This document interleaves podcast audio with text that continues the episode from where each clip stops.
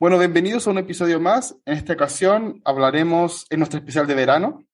¡Woohoo! Ya hace mucho calor, así que necesitamos algo para refrescarnos. Sí, y como siempre intentamos como salir un poco de nuestra cotidianidad con nuestras entrevistadas y hablaremos de un objeto, en este caso, relacionado con nuestras investigaciones. Tanto yo como Kate hemos escogido un, un objeto y para este caso, en mi caso, tiene que ver con el Sol. Uh, ¿Necesito bloqueador? Un poco. bueno, en el siglo XVII no había tanto calentamiento global, así que esperemos que no.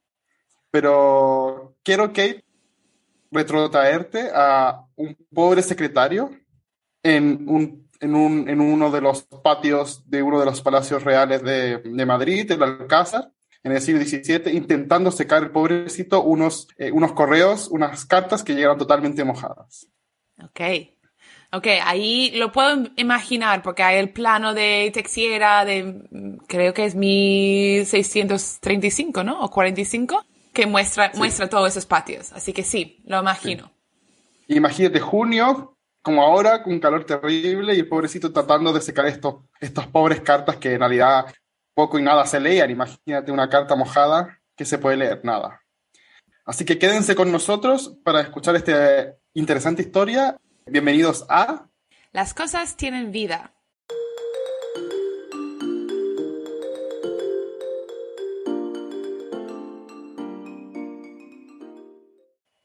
Este es un podcast semanal en el que hablamos sobre un objeto histórico con el investigador que lo estudia, en este caso yo. ¡Woohoo, José! Ok, José, en todos los episodios de nuestro podcast nosotros comenzamos con una descripción del objeto y por eso tú me has llevado al patio del Alcázar y me has dicho que tenemos cartas mojadas. Así que, ¿cómo puedes describir esas cartas mojadas? Nosotros somos parte de una generación que ha recibido pocas cartas en su vida y generalmente recibimos emails o correos electrónicos, eh, por lo tanto no tenemos en nuestra mente a lo mejor tenemos en nuestra mente la imagen de una carta del siglo XX, gracias a Harry Potter, cosas así, o las cuentas que nos llegan mensualmente, pero tenemos una imagen real en la que podemos um, verla o anclarnos en el siglo XVI. Quiero que piensen, eh, es un rectángulo, ¿cierto? Hecho de carta, de una carta que no es igual a la que tenemos ahora, no es blanca, tan blanca como crees, sino que tiene, está hecha de lino, de materiales vegetales, como vimos en, en, el podcast de Ot y Marta. Es una hoja que está doblada, hay distintos dobleces de cartas, se doblan como una forma, como una forma de asegurar la información y está muchas veces con un lacre o con un, un sello que permite sellar, ¿cierto? Se, mantener en secreto esta carta aunque como Chile es un poquito más pobre, muchas veces no hay lacre y por lo tanto se sella con, con una hoja de papel o con un hilito, etc. Imagínate esas. Lo cosen, lo cosen, estás diciendo, como en Chile en vez de estamparlo, lo cosen, ¿no? Sí, sí, lo cosen, lo cosen. Y, y también se ponen, se pueden poner hilos, distintas cosas, distintas formas de cerrar. Y bueno, imagínate estas cartas que venían en una caja, en una caja de, de madera, y que este secretario abrió muy esperanzado en junio de 1655. Este secretario tiene, el nombre es Juan Batista Sáenz Navarrete y se dio cuenta que estaban todas mojadas. Y estamos hablando de cuántas cartas, porque cuando tú dices una caja, yo a lo mejor pienso en mi caja, ¿no? Que lleva 100 papeles o lo que sea. ¿Cuántas cartas estaba esperando? Es súper variable, no se sabe realmente cuánto, porque las cartas como que se van, es como una matriosca, van super, superponiéndose cartas y, y, y, cajas, ¿cierto? No tengo claro la cantidad, el mismo secretario no sabe cuánto eran, porque como muchas se perdieron por el agua, se rescatan algunas que él no enumera, pero lo que sí sabemos es que en este cajón venían dos tipos de cartas.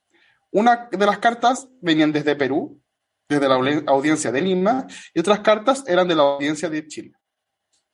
Las únicas que pudieron ser algo legibles fueron las eh, de Perú. Por lo tanto, ¿por qué conocemos este episodio? Porque al final esta carta no, no existe, estaban todas mojadas, desintegradas, eh, no se entendía nada. Bueno, porque el, este secretario mandó una orden a Santiago, ¿para qué? Para que se le reenviaran las cartas que fueron enviadas.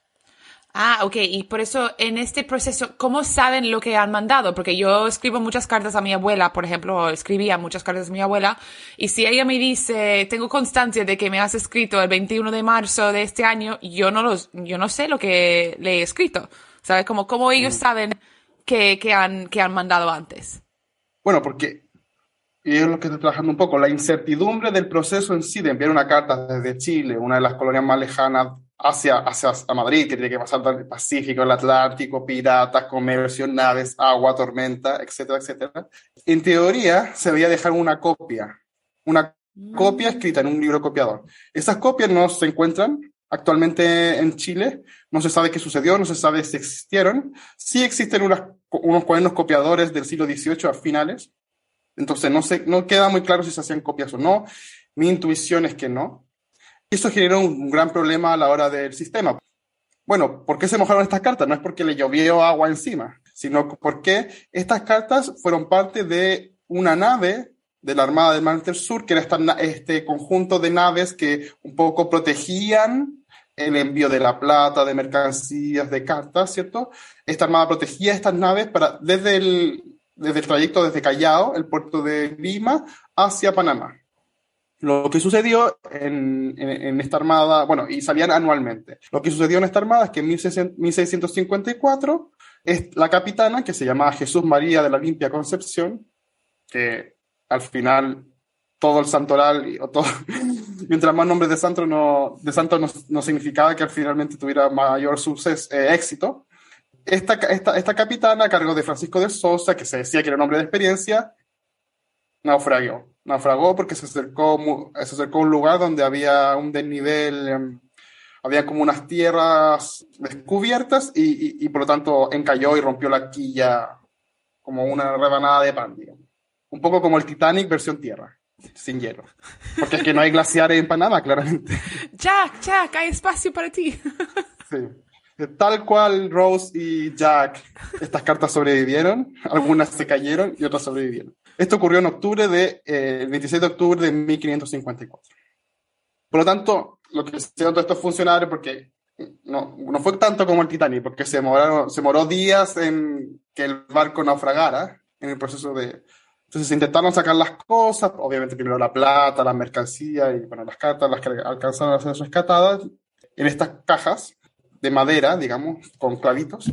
Bueno, estaban todas mojadas. Se intentó mm, rescatarlas, ¿cierto? Uno no puede abrir una caja postal porque hay un secreto por medio, por lo tanto, solamente lo puede abrir la persona que, a la que está destinada, sin saber si es que habían sobrevivido o no las cartas, llegaron al palacio. Y antes nos dijiste que, que tú intuías de que no hay una, que no había este libro de, de copias, ¿no? Para hacer estas cartas. Y, y, sabemos que nuestro pobre secretario estaba ahí deseando la información. Por eso, ¿qué es lo que mandaron después? Porque después tiene que mandarse algo, ¿no? Sí. Imagínate que las cartas que debían haber llegado al 54, las duplicados llegaron al 57. O sea, perdieron tres años solo de despacho de información tres años. Ahora, ¿qué se envía? Porque yo, como he trabajado y tengo una base de datos, vi, bueno, ¿qué se envió el año 57? Que debería, donde deberían haber estado este duplicado. Se enviaron muy pocas cositas. Y esa es una gran pregunta. ¿Por qué se envían de tres años tres cartas? Porque y tres cartas que no dicen mucho. Cartas que son hacia mérito y servicio de determinadas personas, promoviéndolas, como diciendo, mira, esta persona es muy buena para este trabajo. Hay otras, hay, y hay una, una carta nomás que habla sobre el alzamiento indígena, pero que la habla muy resumida. Sí. Y dice, bueno, ¿qué pasó acá? ¿Por qué es tan poca la información? ¿No pasó nada más? ¿Chile es tan aburrido? Yo tengo la, la, la, la intuición de que finalmente las cartas que se enviaron posteriormente no eran las mismas cartas que se enviaron en el 54, ¿Por qué? Porque Chile en ese momento estaba viviendo un momento muy, muy crítico de una crisis política. Y esa crisis política no se ve reflejada en las cartas. Entonces, cabe la pregunta, ¿se anunció en las cartas perdidas algo que no se vuelve a anunciar en el 57? Entonces, está un, interesante juego, ¿cierto? De, de, ocultar información en función al contexto. En un contexto, en el 54, a lo mejor era posible informar este tipo de, de asuntos políticos, etcétera, y en el 55 tal vez no, porque a lo mejor estaba la crisis muy, muy Fuerte, en caliente, como- digamos, sí, ¿cierto? Sí. Sí, entonces es interesante porque es una crisis importante donde el, el gobernador es criticado por, eh, por ser, ser esclavista, por corrupción, es mandado a llamar desde el Pirú, eh, lo, lo, lo despiden, es uno de los primeros gobernadores que lo despiden com- completamente del cargo, eh, y en medio de una gran sublevación indígena, eh, era un momento muy fuerte de crisis. El año 57 ya se ha calmado todo, él está ya afuera y por eso se pueden escribirlo o, o Sí. todavía están en el medio.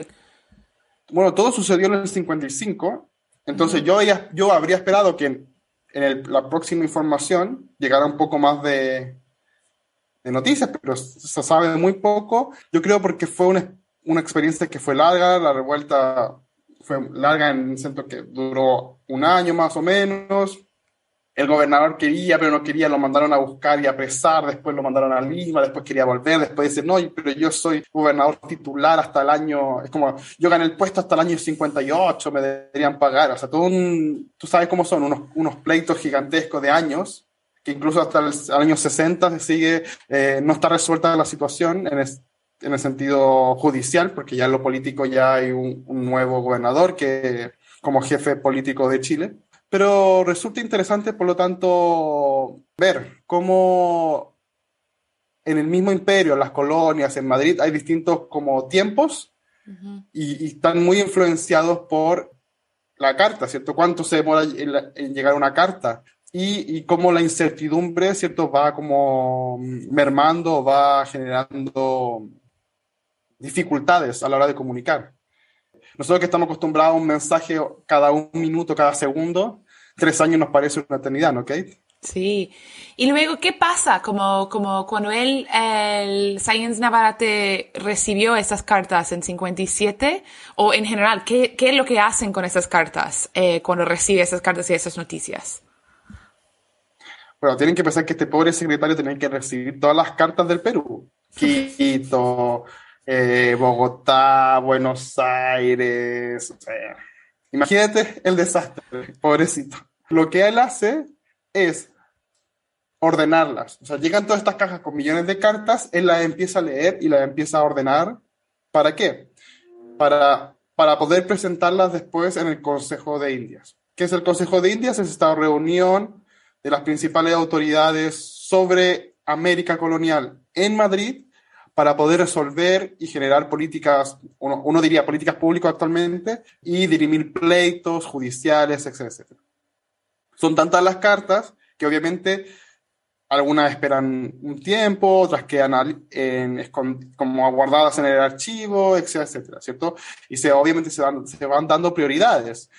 Las más importantes sobre política o tal vez como fiscales, hacienda, impuestos van primero y ahí en función a cómo van los tiempos eh, se van leyendo y se van zanjando, ¿cierto? Pero estamos hablando de procesos que son realmente muy, muy, muy largos. Imagínense que con una carta que pide un solo requisito, el mismo consejo puede decir, bueno, necesito más información, tráigame mayor información. Y eso se demora un año más, dos años más. Eh, imagínate si de nuevo se cae la carta, se moja o llega en mal estado. Años y años. Entonces, estas cartas se van como guardando, se van sistematizando y se van, y van gener- generando órdenes de precedencia, de jerarquía, pero hay muchas cartas que no tienen respuesta porque al final eh, nunca alcanzan esa urgencia tan importante. Claro, es como es, de- es demasiado trabajo por un- una persona, ¿no? Y para la gente, si quieren ver, porque esas cartas, como has dicho, que ya no existen, ¿no? Las mojadas ya no sabemos qué pasó con ellas. Si alguien quiere ver una carta así, ¿dónde se puede migrar una para tener una idea de, de cómo son? Bueno, lo van a poder ver en nuestro Instagram, pero en general todas estas cartas, muchas están digitalizadas en el portal de archivos españoles, donde si se atreven a leer la letra del siglo XVI podrán leer diversas cartas o descifrarlas. ¿sí?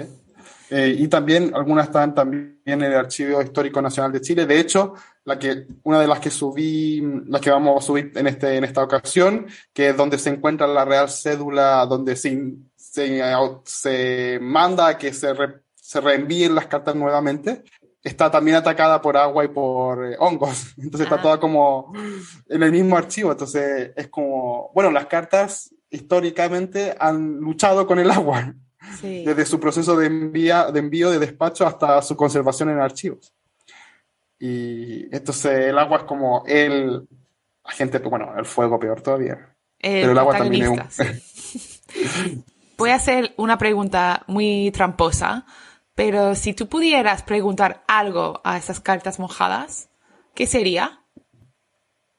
Uh, sabes que desde Cicerón se dice que las cartas son diálogos entre personas ausentes.